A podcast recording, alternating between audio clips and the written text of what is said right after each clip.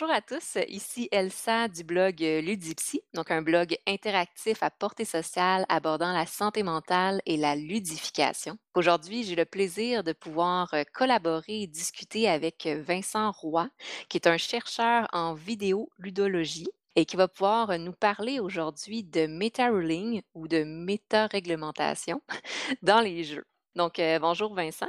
Bonjour Elsa, ça va bien? Ça va très, très bien et toi? Ouais, excellent. Super.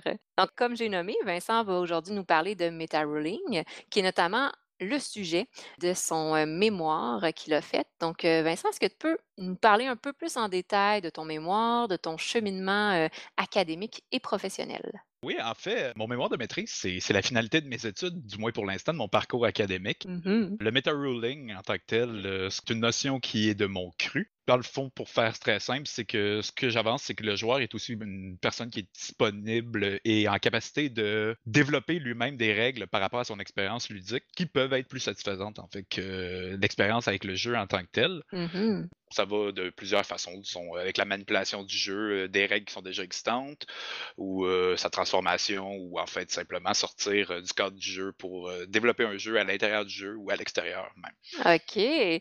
Donc, comme tu viens de le nommer, c'est un concept que tu as développé par toi-même à travers tes recherches. Mmh peut-être un peu pour commencer, justement, tu as étudié dans quel domaine? Oh, beaucoup de choses. Enfin, je dirais, c'est mettons, on pourrait retourner au cégep, ça a commencé en génie électrique pour finalement me Oh! ramasser en communication avec une tendance vers le cinéma. Fait qu'en fait, je dirais que ça a toujours été quelque chose qui est, j'ai toujours été très attiré par le côté plus euh, scénaristique, plus création.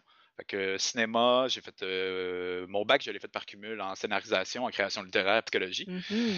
pour ensuite me diriger euh, à la maîtrise en études littéraires, où est-ce que euh, j'ai j'ai décidé d'aborder le, le sujet des jeux vidéo, qui est comme, à mon avis, euh, la forme de récit la plus intéressante des, des contemporaines et qui est la plus euh, lucrative aussi. Ah oui, effectivement, quand même assez. Donc, c'est ça mon parcours. J'ai été, euh, j'ai comme touché un peu à tout. Je suis une personne assez curieuse, mais ça a toujours été une question euh, portée vers le côté euh, créatif et euh, du récit. OK, OK. Donc, ça a commencé un peu plus, comme tu as nommé, dans les études en cinéma. Puis, par la suite, il y a eu comme une préférence un peu plus vers le jeu vidéo, mais le côté justement cinématique, puis le côté narratif dans les jeux vidéo. Euh, en fait, ça a été mon focus. Euh, c'est sûr et certain qu'en faisant la rédaction de mon mémoire, euh, euh, veux, veux pas ce que je constate assez rapidement qu'il y a un aspect mécanique, on va dire, puis un aspect plus narratif, qui a eu un faux débat, du moins au début des années 2000, qui était ludologie contre narratologie, savoir qui influence qui le plus, qui est un faux débat. donc, euh, que, en fait, en bout de ligne, c'est un influence autant l'autre. Donc, euh, c'est les règles sont dirigées par le contexte narratif, puis le, le narratif, euh,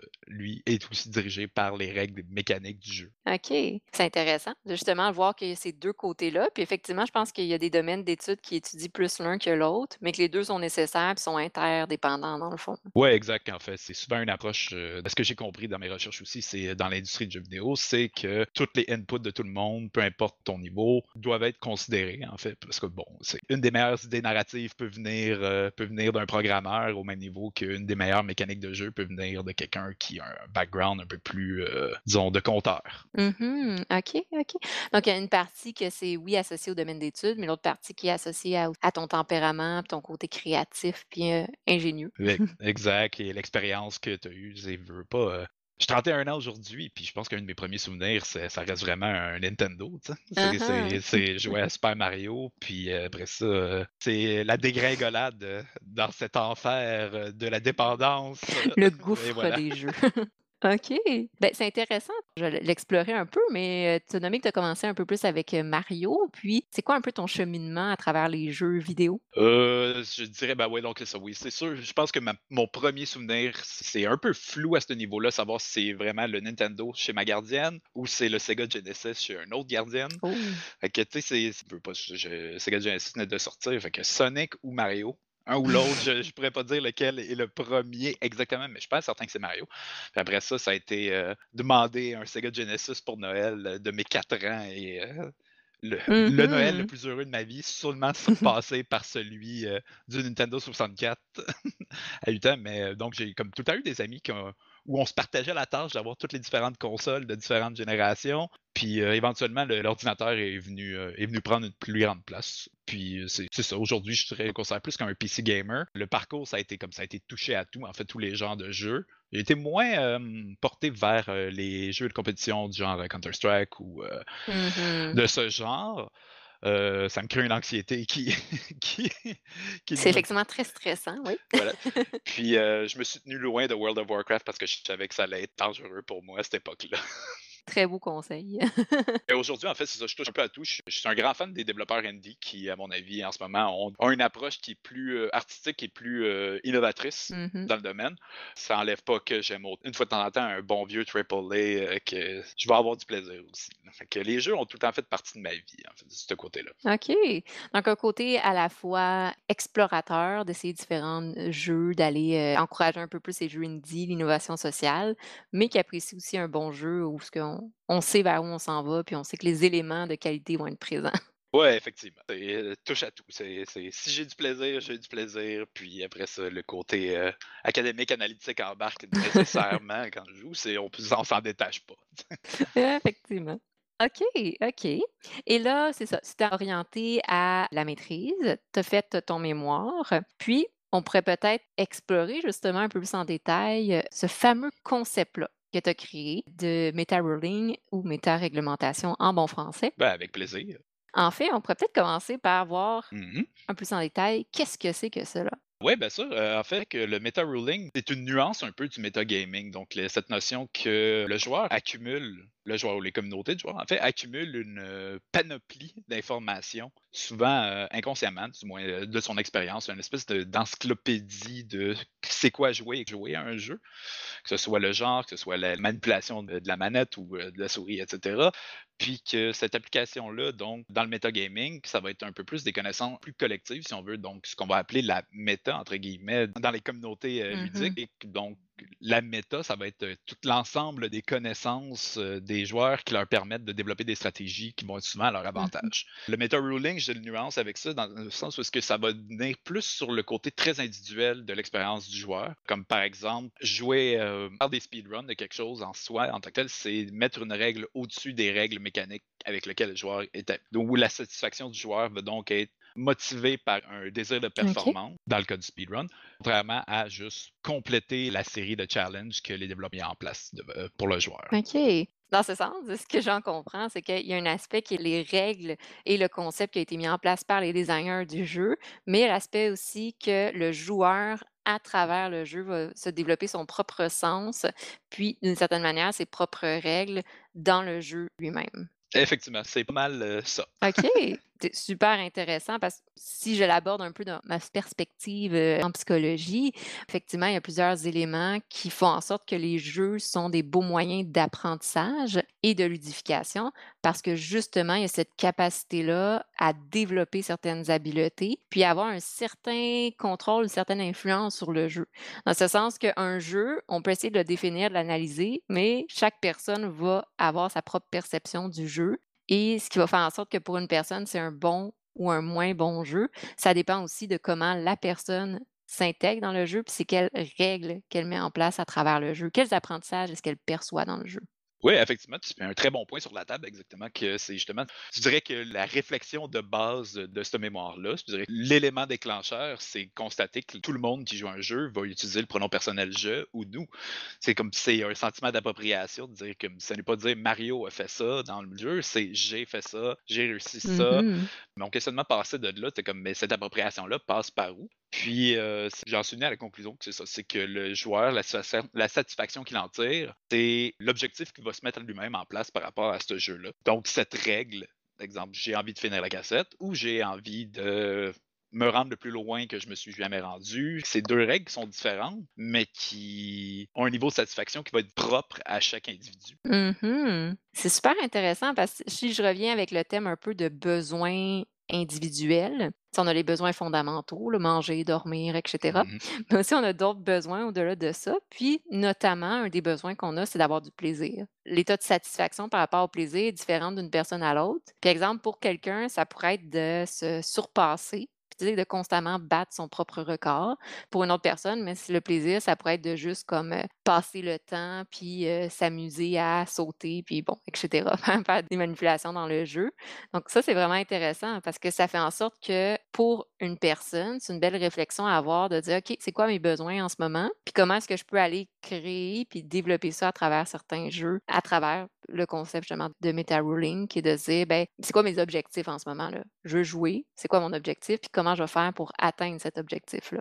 Oui, exact de base, c'est ça, je dirais que ce serait comme une question de détermination euh, personnelle, de motivation intrinsèque. Mmh Puis après ça, c'est euh, le, joueur, si on vient à, parler des théories euh, littéraires, c'est en fait, c'est mon mémoire mmh est beaucoup influencé par la notion du lecteur modèle de Echo. Pour l'auteur, il existerait en fait un lecteur modèle, celui qui comme partage l'encyclopédie de l'auteur. Donc mmh. le message qui va être découlé, puis donc les, les référents comprendre comprendre en fait c'est quoi les intentions. Donc c'est possible d'appliquer cette notion-là aux jeux vidéo avec le joueur modèle, mais il y a aussi une possibilité de développer un autre euh, aspect là-dessus, qui est, que j'ai baptisé le joueur rebelle, donc celui qui peut prendre le jeu milé puis modifier en fait les intentions du jeu. Comme par exemple, à Super Mario 64, il existait, je, sais que je fais beaucoup de références à Nintendo, là, étant donné que c'est souvent les référents les plus ben populaires euh, pour des gens de certaines générations.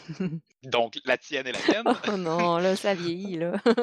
on n'est pas si vieux que ça, on est à carré, on a encore la vie devant nous. Donc, donc c'est ça. Pour revenir à Super Mario 64, c'est qu'il y a des gens qui ont constaté euh, assez rapidement que dans certains niveaux, il existait un one-up, un champignon vert qui euh, est caché, mais qui fonctionne différemment de plusieurs autres dans le sens où est-ce qu'il va poursuivre Mario. Mmh. Dans le fond, il est programmé pour rentrer euh, à l'intérieur de Mario automatiquement. Donc, le joueur n'a pas besoin d'interagir avec pour le collecter. Mais il y a aussi, donc, dans ces mêmes niveaux-là, comme dans tous les niveaux de Super Mario, c'est il y a les fameux Red tu en as 8 à ramasser, puis ça débloque un star qui est comme un objectif du jeu. Puis il y a des joueurs, donc, ont rapidement en découvrant cette, euh, cette caractéristique-là du one-up, se sont mis comme objectif de je dois ramasser les 8 les huit scènes rouges avant de me faire pogner par le, Ah! one-up.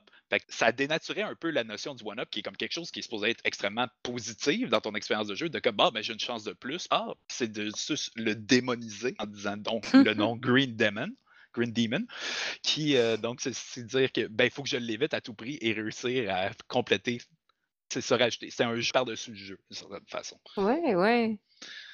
Ah, c'est intéressant. Donc, euh, euh, on peut se mettre un peu à la place. Je connais pas l'intention un peu du joueur qui a parti ça, mais tu sais, qu'est-ce qui est intéressant, c'est que ça va, euh, il y a l'aspect créatif, il y a l'aspect euh, très ingénieux, puis il y a l'aspect de venir à travers le jeu répondre à un besoin. Tu sais, exemple, peut-être que pour lui c'était trop facile, il s'est dit, ah, je vais complexifier les choses. Exact, c'est, d'une certaine façon, c'est ravigorer euh, ben, en fait, Mmh tout jeu euh, fonctionne sur des conflits. C'est comme s'il n'y a pas de conflit, euh, comme tout principe narratif, c'est c'est stagnant. Mmh Puis C'est la donc c'est comme exact. Puis donc c'est c'est ben, c'est justement peut-être que c'était juste rendu trop facile, puis fait que rajouter cet aspect de défi là rapporte un ramène un nouveau sentiment de satisfaction de comme ah, mon défi n'est plus nécessairement de juste collecter les scènes, mais c'est de le faire sans dans un contexte un peu plus difficile, d'une certaine façon. Exactement. c'est intéressant maintenant que tu en, parles, ça me fait penser aussi au, concept un peu de renouveau. C'est dans ce sens que au lieu de juste consommer le jeu comme un produit jetable, c'est de jouer, OK, j'ai joué une fois, c'est bon, puis de le, le jeter, le mettre à la poubelle, ben on vient créer un renouveau, on le reconstruit, mais en, justement en l'adaptant un peu plus à nos besoins. J'ai joué une fois au niveau, c'était facile. OK, maintenant, je me crée des petits défis à l'intérieur. Je m'en fais à toutes les quests. J'augmente le niveau de difficulté. ça fait en sorte que justement, tu parles de, de, Mario, sûrement le fait que tu en parles encore aujourd'hui puis que tu as joué quand tu étais jeune, ben, c'est que c'est un jeu avec lequel c'est facile de recréer, de, de, se reconstruire puis de créer du renouveau. Puis au final, c'est pas un jeu que tu utilises puis que tu après.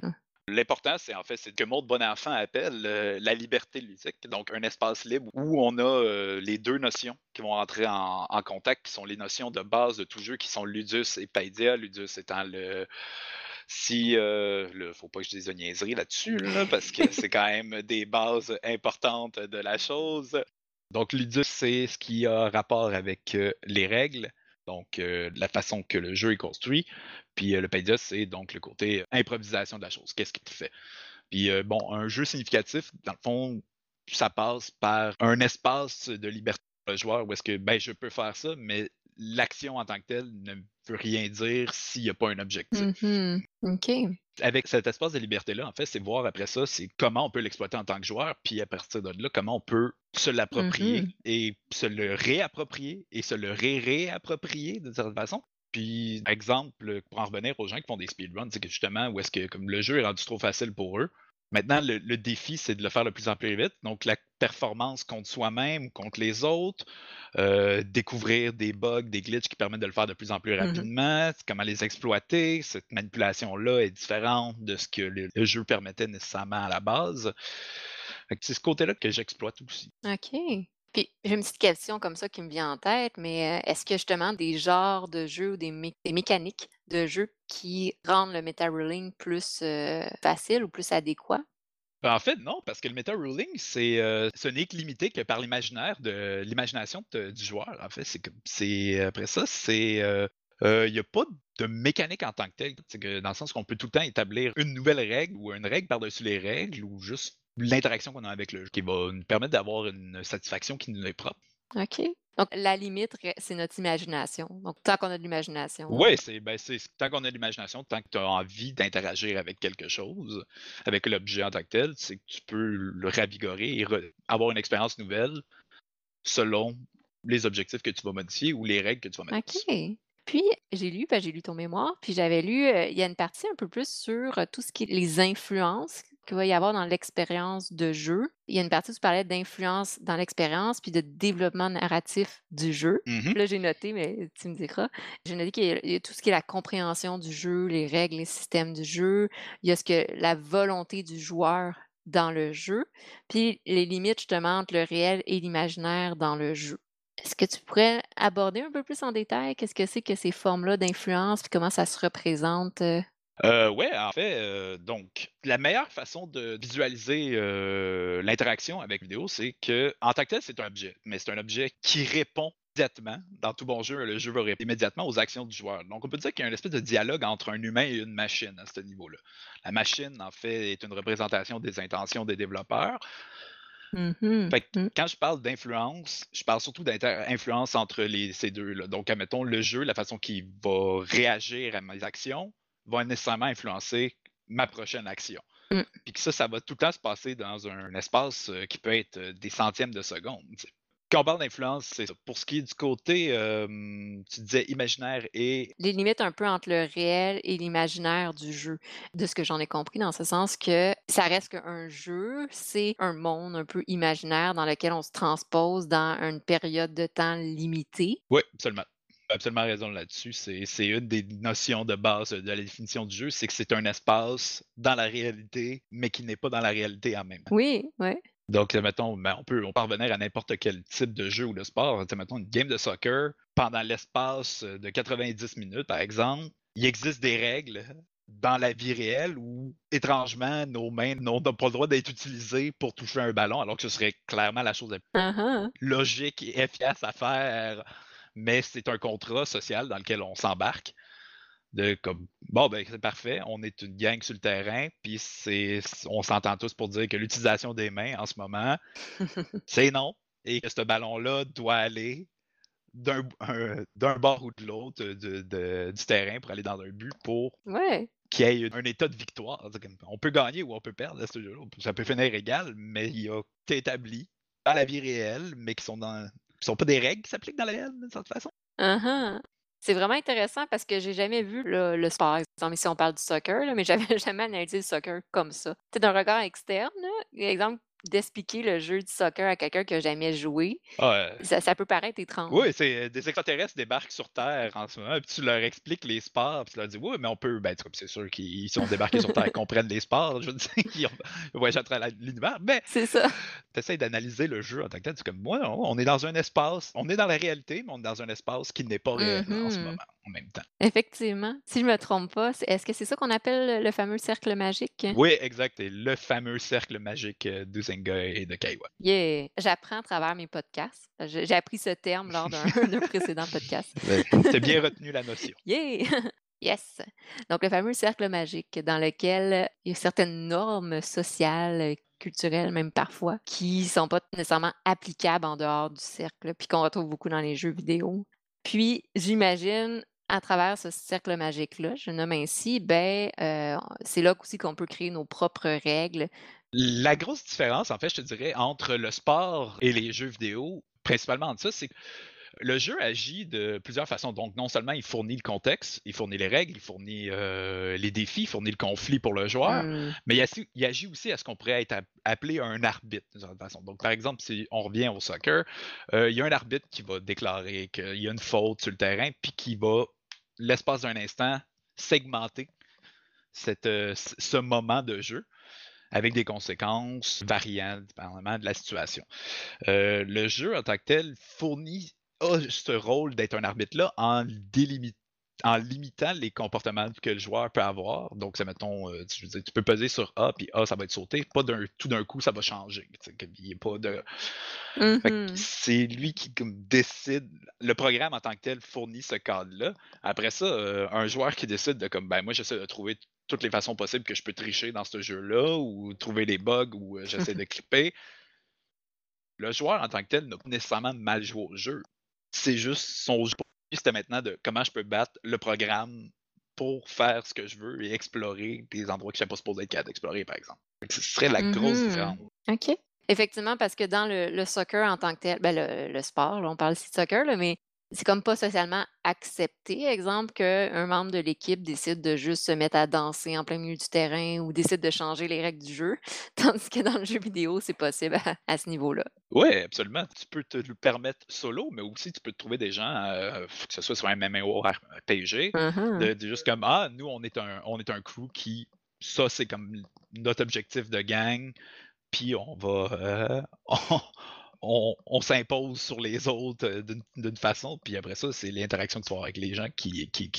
Ça devient le jeu pour eux. Mmh C'est vraiment intéressant parce que dans ce sens, ça amène une, une grande partie d'autonomisation.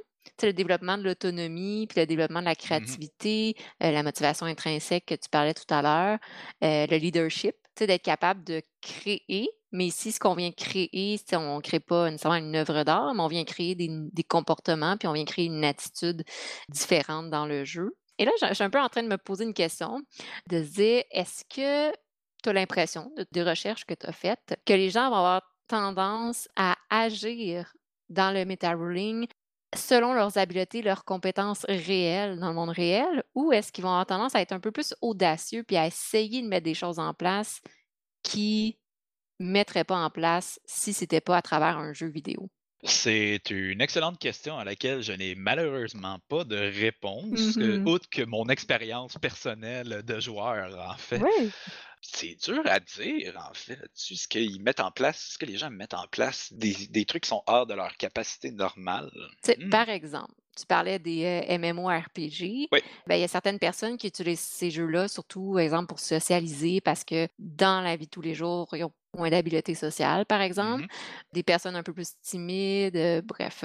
Mais là, exemple, qui pourraient créer des propres règles pour, je sais pas, moi, aller intimider puis aller voler les gens. Ou est-ce qu'on a tendance à plus reproduire des, habiletés? Puis c'est un peu la même chose aussi dans certains jeux exemple, les speedruns que tu nommais, ben, est-ce que dans la vie de tous les jours, j'ai tendance à, à vouloir me surpasser comme ça? Ou est-ce que vu que c'est un jeu vidéo, je, je pourrais avoir tendance à comme surpasser certaines limites personnelles? Euh, je pense que ce serait plus de ton côté, en fait, que tu pourrais établir euh, un groupe de recherche là-dessus, à savoir euh, si les comportements se, tra- se transposent euh, dans la vie de tous les jours. Je vais t'avouer que j'ai jamais vraiment réfléchi à ce côté-là, de savoir si comme le joueur et va transposer ou va comme. C'est sûr certain qu'il y a des gens qui vont comme. Je veux dire, les jeux vidéo, veux, veux pas. Ce que ça permet de faire, c'est des choses que tu peux pas faire dans la vie de tous les jours. C'est comme. Il n'y a personne qui est un Jedi là, dans la vie de tous Mhm, les jours, mais mhm. c'est c'est personne qui a de pouvoir magique, il y a personne qui euh, dirige. Ben, il y a quelques personnes qui dirigent des nations, mais dans Civilisation 6, c'est comme ça permet de, comme, de tester justement. De, comme, ouais, si je m'essaye de ce côté-là, j'essaie d'être le plus pacifique possible, il y a du moyen de gagner? Comme, comment, comme- Est-ce que je serais Mhm. capable et disponible à diriger euh, une nation au complet? Mais à savoir, euh, peut-être qu'il y a des gens qui vont se venger justement dans les jeux. Tu sais, comme quelqu'un qui, qui est légèrement timide dans le euh, qui une personne timide au travail, puis qu'après ça, euh, tu la drops dans CSGO, puis que c'est la personne la plus agressive de Et ça voilà. existe. Ah, mais c'est intéressant parce qu'avec le concept que tu apportes, ben, je pense que ça pourrait être in intéressant et voilà, j'ai une autre idée de de de sujet de recherche, heu, Et voilà. d'évaluer vraiment les joueurs, mais avec le concept de meta ruling. Quelle règle est mise en place? Est-ce que c'est ouais, non, c'est effectivement, c'est quelque chose qui peut être super, heu, s qui serait intéressant d'un côté d'un point de vue plus psychologique que dans te lance des idées de thèse. Ah écoute, heu, tu es bien gentil, mais c'est ça, mon focus moi dans la vie, c'est plus le côté narratif et le côté ludique, de comme voir comme ben, c'est ça, dans le fond, les règles qui peuvent être Ouais. ludiques ou narratives et ou narratives, en fait, peuvent être les 2. Tu peux avoir un objectif narratif, comme tu peux avoir un Mmh objectif qui est juste, heu, associé, heu, au principe de jeu, une règle très, sais, qui qui qui est juste côté, ludique là, de la chose, hein. Mmh mh. OK. Puis j'avais vu dans ton dans ton mémoire aussi qu'il y a une différence entre metagaming et Oui, meta ruling. oui. C'est quoi un peu cette différence-là? Heu, donc, heu, comme je disais plus tôt, en fait, c'est metagaming, ça va être vraiment, heu, l'utilisation qui en est faite va être de façon générale qui qui sert plus à s'avantager. Par exemple, quand on parle de la méta dans un jeu comme Overwatch, c'est les les habilités de chaque personnage, la disposition de la map, par exemple, ou, ce serait quoi les stratégies idéales pour gagner. Heu, metagaming aussi, on peut, on peut penser à ça, mettons, pour les joueurs de Donjons Dragons qui écoutent, que c'est c'est qui est un terme qu'ils connaissent, inévitablement, qui est la question que son personnage sait quelque Mmh chose et le joueur sait quelque chose. Dans le fond, tu es assis à la même table que tes amis, qu'il se passe quelque chose ou ça donne que leurs personnages sont en danger. Heu, la notion de metagaming, ce serait de comme bon, ben, heu, j'accours pour les aider, mais ton personnage était peut-être pas nécessairement au courant Mmh de cette situation-là. Donc c'est heu, ça peut être vu comme une forme c'est pas tout à fait une forme de triche, c'est que c'est une utilisation de de de connaissances qui sont extérieures du jeu pour s'avantager à l'intérieur du jeu. Tandis que le meta ruling en tant que tel, ça serait plus une question de l'utilisation que j'ai, le les connaissances que j'ai du jeu me permettent de développer des règles qui sont à l'extérieur de ce jeu-là, que je peux ensuite réappliquer à l'intérieur du jeu. mh. OK. Il y a un bon travail cognitif à faire. Ouais, ben, c'est souvent c'est souvent très inconscient en fait qu'on on réalise Ah pas, tu sais, je veux ah! dire, heu, pour en revenir, heu, pour en revenir, mettons, heu, donner l'exemple de Super Mario, c'est que l'hypothèse que je ben, l'exemple que je donne dans mon mémoire, c'est que le joueur se forme des hypothèses de son utilisation qui peut être faite du jeu, puis ensuite va les tester naturellement avec le jeu. Par exemple, à Super Mario, tu te dis: «Bon, ben, je vais essayer d'aller à gauche», mais tu te dis: «Ah, je vais voir qu'est-ce qui se passe à gauche». Donc tu appuies sur le bouton gauche de ton D-pad pour réaliser que tu peux pas te rendre. Comme ah, ben ma règle que j'avais établie de comme j'ai envie d'aller voir ce qui est à gauche mh. ne peut pas fonctionner avec le jeu. Donc je vais la l'actualiser. Ben, je constate, faut que j'aille à droite. Mmh Donc après ça, c'est après ça, c'est comme c'est comme con des constantes hypothèses qui vont être mises, notamment avec un nouveau jeu. Comme puis après ça, tu développes des encyclopédies.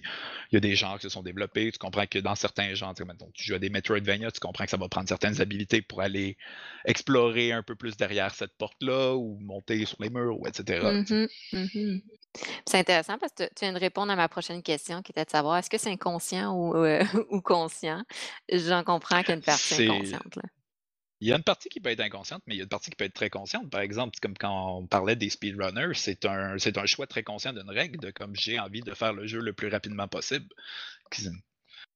Fait que oui, ça peut c'est ce qui est ce qui est ça qui est intéressant avec le le concept de meta ruling, c'est que ça s'applique vraiment à l'ensemble de l'expérience de jeu. Mmh mh. Que ça peut être, heu, c'est c'est ça, que ça peut être, de de de tous les niveaux. OK.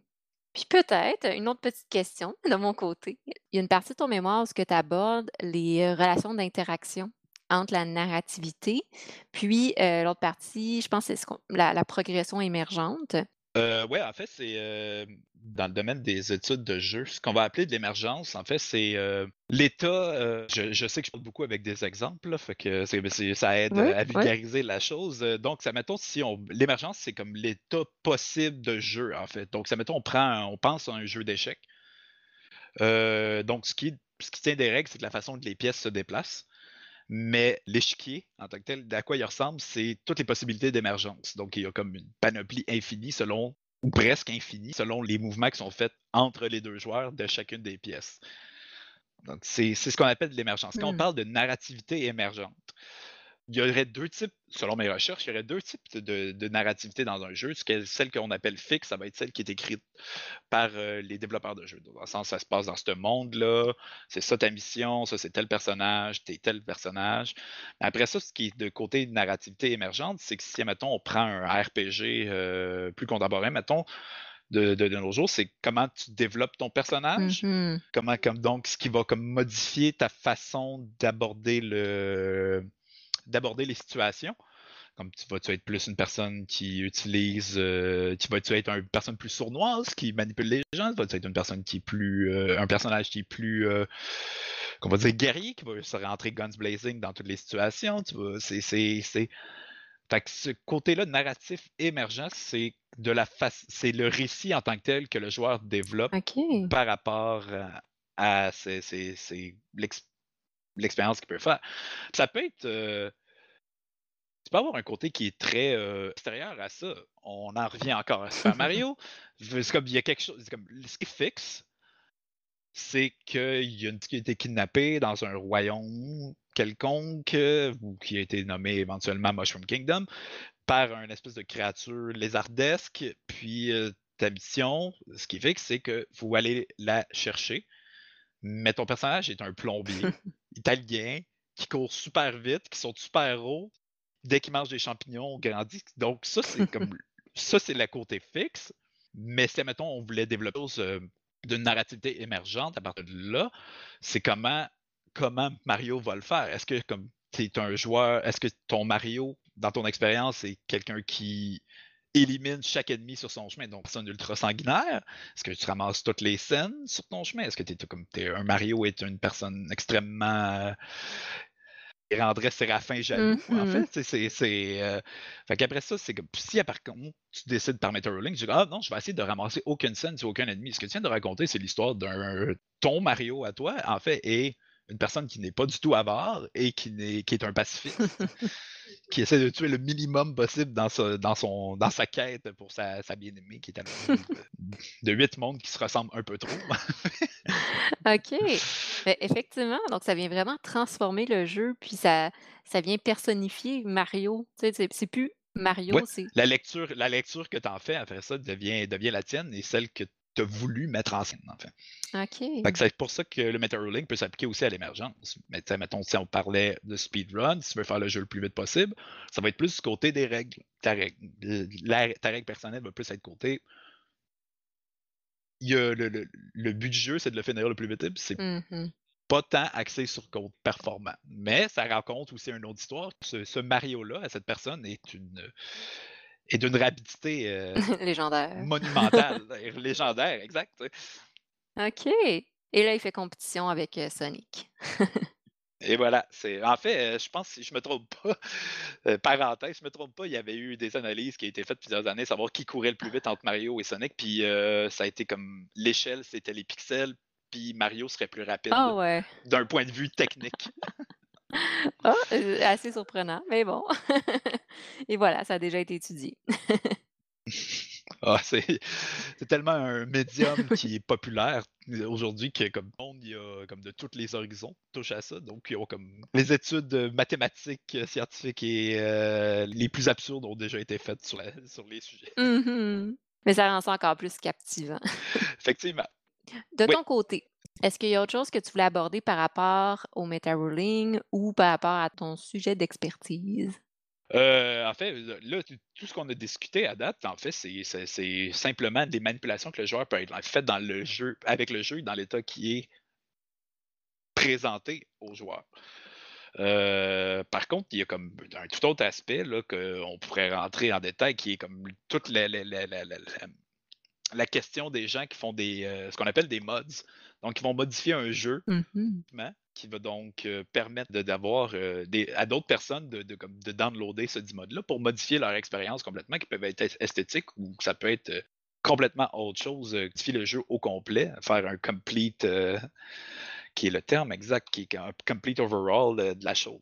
Que, par exemple, euh, on pourrait rentrer là-dedans qui est comme un autre bit. Euh, Il y a aussi les gens qui se font des serveurs euh, de roleplay sur des jeux qui sont pas nécessairement des jeux de roleplay.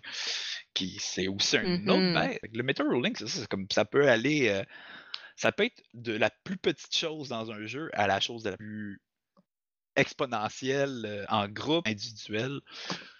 Fait que, ouais, c'est ça. C'est c'est la chose que j'aurais à rajouter là-dessus. OK. C'est intéressant. Puis disons, de ton côté, c'est quoi ton expérience avec le meta rolling? Comment ça t'arrive-tu de mettre ça en place dans les jeux auxquels tu joues?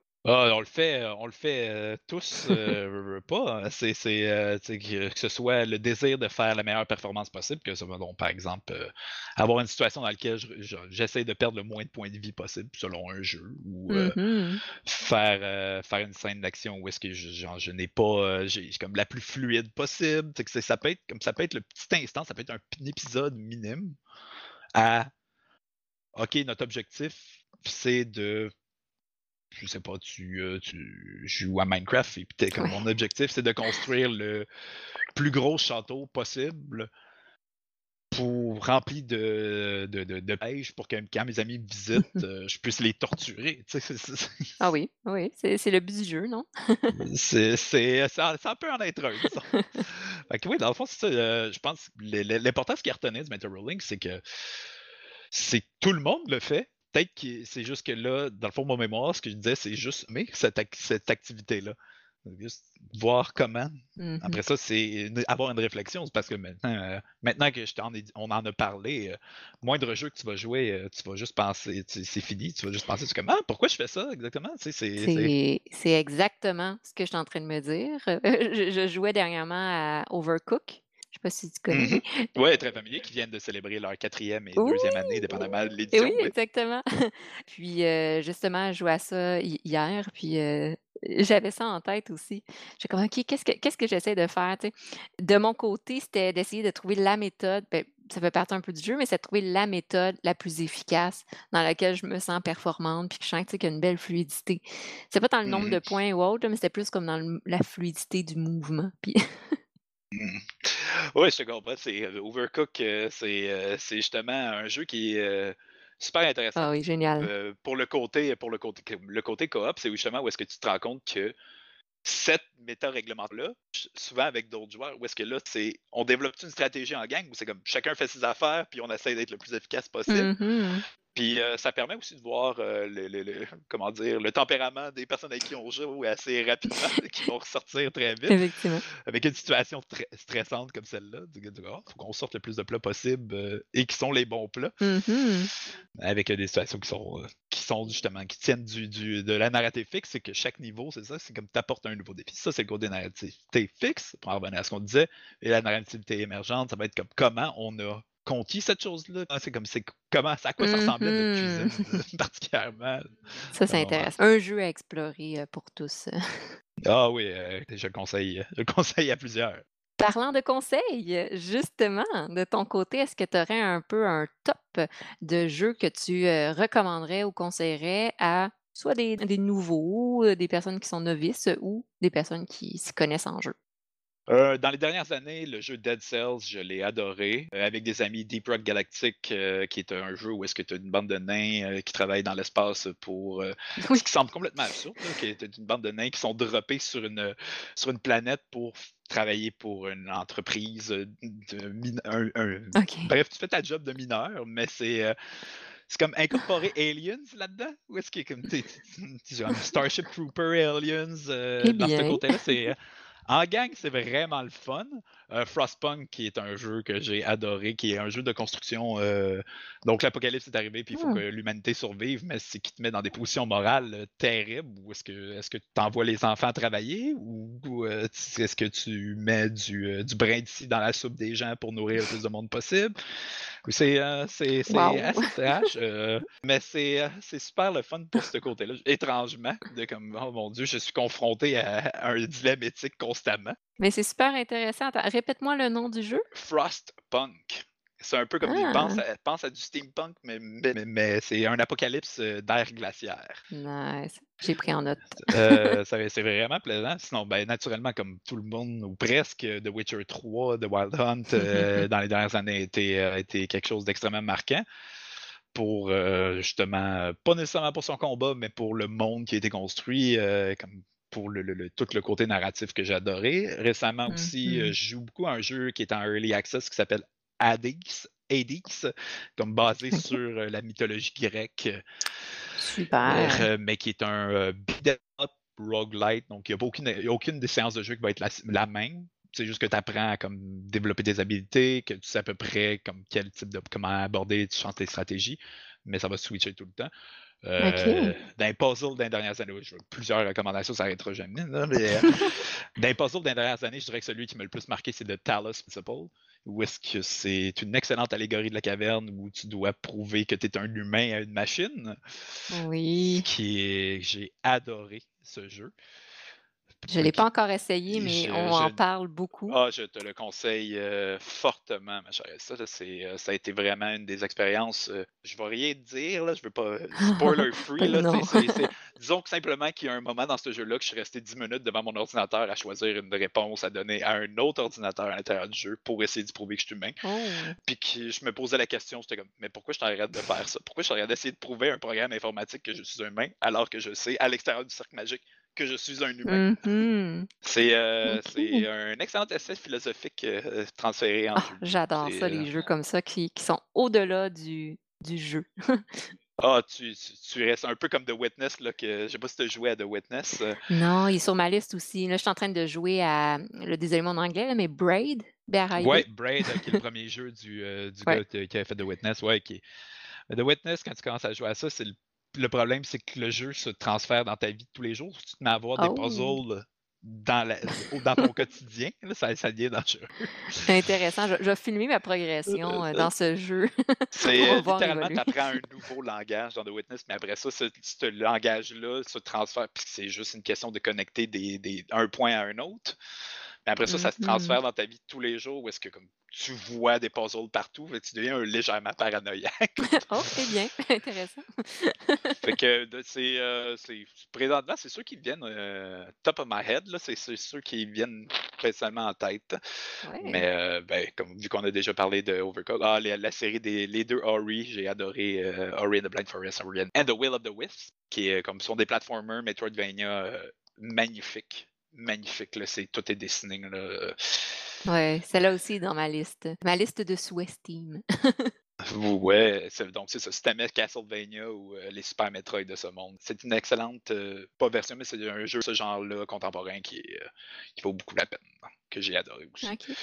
Il y a beaucoup de choses. Là là, la prochaine étape, c'est, c'est enfin me procurer une Switch puis faire finalement Breath of the Wild. Oui. C'est c'est sur ma liste, c'est sur mon bucket list là, dans de là, faut absolument que je le je le fasse, parce que je suis un ultra fan de Zelda depuis toujours et que j'ai pas réussi à m'y rendre encore à celle-là. C'est un must, puis il y a Ah, tellement le il y a sais, un sais. paquet d'articles écrits sur ce jeu comme quoi il est génial, Ah, puis tout ce que j'ai lu, c'est, c'est juste justement tout le concept de meta ruling s'applique à ça, de la résolution de problèmes de comme, ben, j'essaye ça avec, hem, est-ce que le jeu me le permet? C'est comme quelle règle j'essaie de faire, de la façon que tu veux l'aborder? Est-ce que Mmh quel en tout cas mh. bref, c'est sûr et certain que je vais m'y perdre beaucoup trop longtemps. Ah, puis naturellement Red Dead Redemption 2 dans les Oui. dernières années a été, heu, plusieurs heures.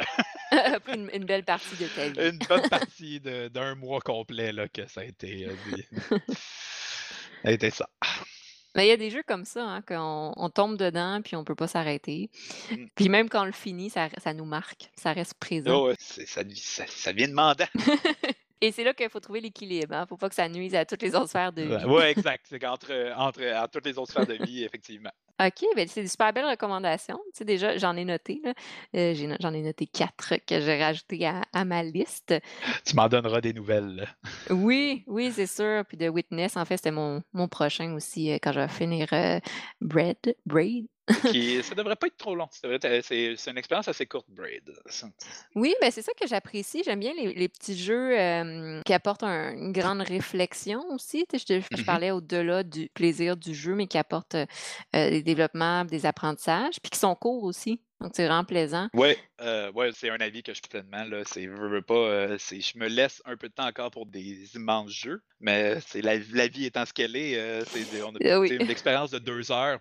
Ça peut être significative, je vais la prendre anytime. Là.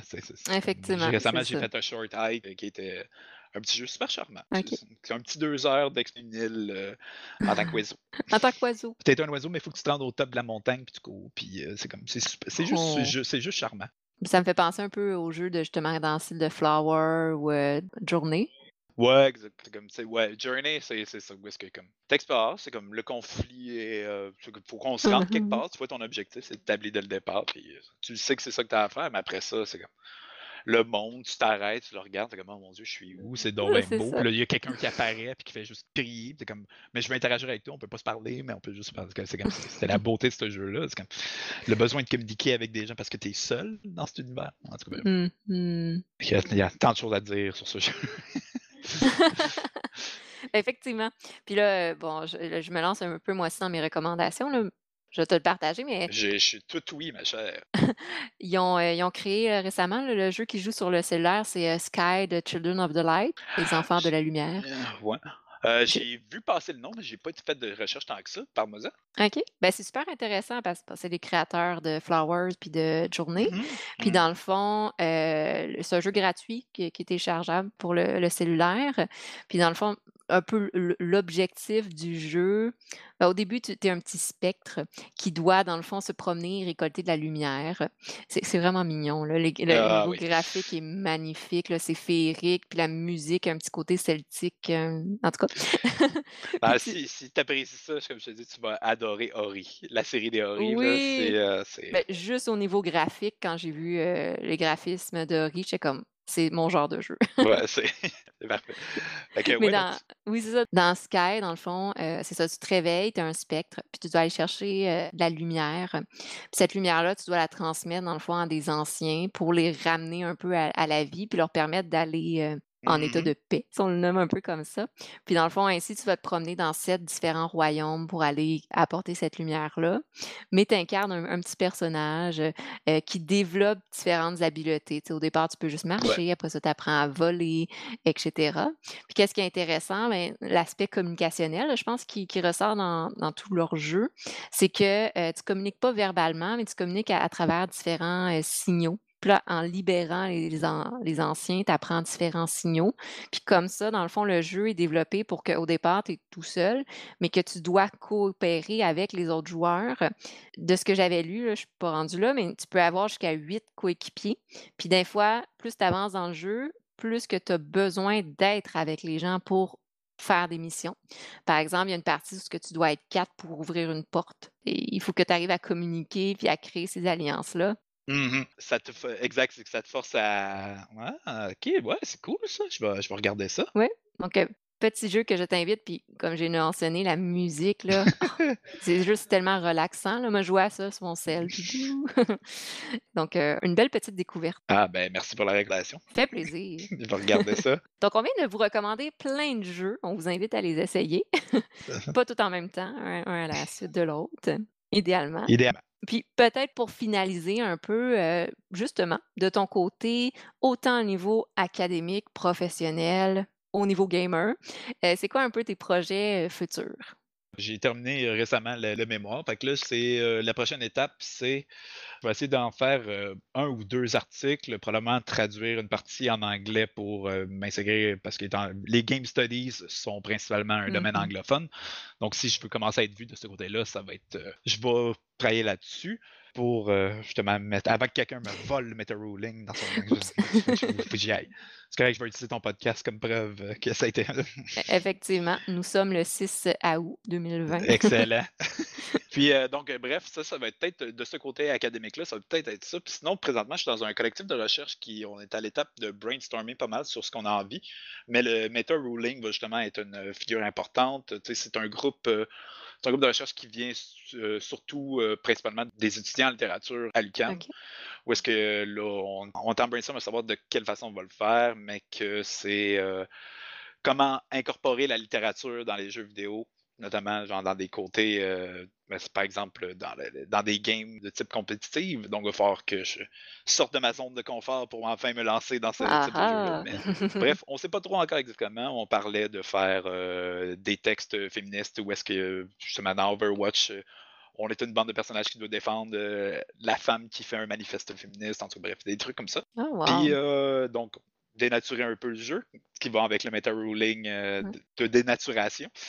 Non, c'est ça. Donc, je cherche un emploi peut-être plus du côté. euh, maintenant, j'essaie de m'insérer plus dans l'univers des développeurs. Tout ce que j'ai acquis à travers les années, Mhm. euh, mes expériences de scénarisation, etc., maintenant, aller les mettre en pratique et continuer à peaufiner le tout. C'est ce qui m'intéresse là-dedans, c'est surtout que je dirais que si on peut faire un comparatif avec l'histoire du cinéma, c'est que les jeux vidéo sont en train d'enfin de comme trouver leur langage au même niveau que le cinéma, il y a une centaine d'années, est en train de trouver son langage, de savoir ah, ben on peut utiliser l'éclairage comme ça, on peut utiliser les profondeurs de champ, on peut utiliser le montage, etc.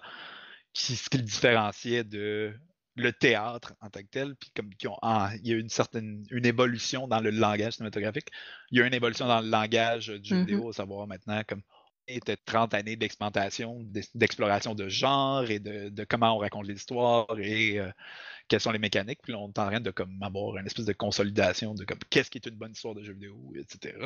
Mhm. Ça va être, euh, ça va être le prochain but. Puis sinon, euh, j'ai pas prévu encore d'aller au doctorat. Je vais prendre une petite pause euh, de ce côté aspect ben, académique-là un peu plus euh, Oui.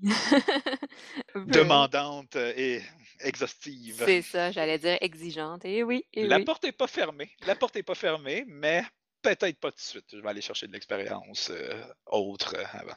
Mhm. Puis justement, comme tu le mentionnes, une expérience que tu aimerais aller chercher, c'est de, de collaborer un peu plus avec des développeurs, Exact. puis de mettre, mettre en pratique ton expérience. euh, En fait, la façon qu'on est rentré en contact, c'est euh, t'as vu. Oui. C'est ça, la façon que tu es rentré en contact, c'est vu euh, sur le groupe Facebook des développeurs de jeux euh, du Québec que j'avais dit que bah ben ça c'est mes études. Si t'es un développeur indie, je suis prêt à comme aider bénévolement en fait. J'ai eu, j'ai eu une évaluation à faire d'un truc. OK. Tester un prototype. Puis euh, c'était comme c'était une, expé- c'était une nouvelle expérience pour moi. C'était comme juste comme Ah ok cool. J'arrive à une étape parce que c'est un prototype. Puis là, je vais comme Mm. donner des conseils au gars. Puis ça a été, ça a été, ça a été super enrichissant. Bien aimé ça. Super. Ben oui, parce que de ton côté, ça te permet de voir un peu à quoi ça ressemble, d'aller chercher, chercher cette expérience-là. Puis en même temps, ben, tu sais, Exact. tranquillement faire ton nom et ta place. hein. Ouais, euh, c'est réseauté. Le réseautage, et voilà. Le fameux réseautage. Et oui, qui est nécessaire, surtout dans ce domaine. Et voilà.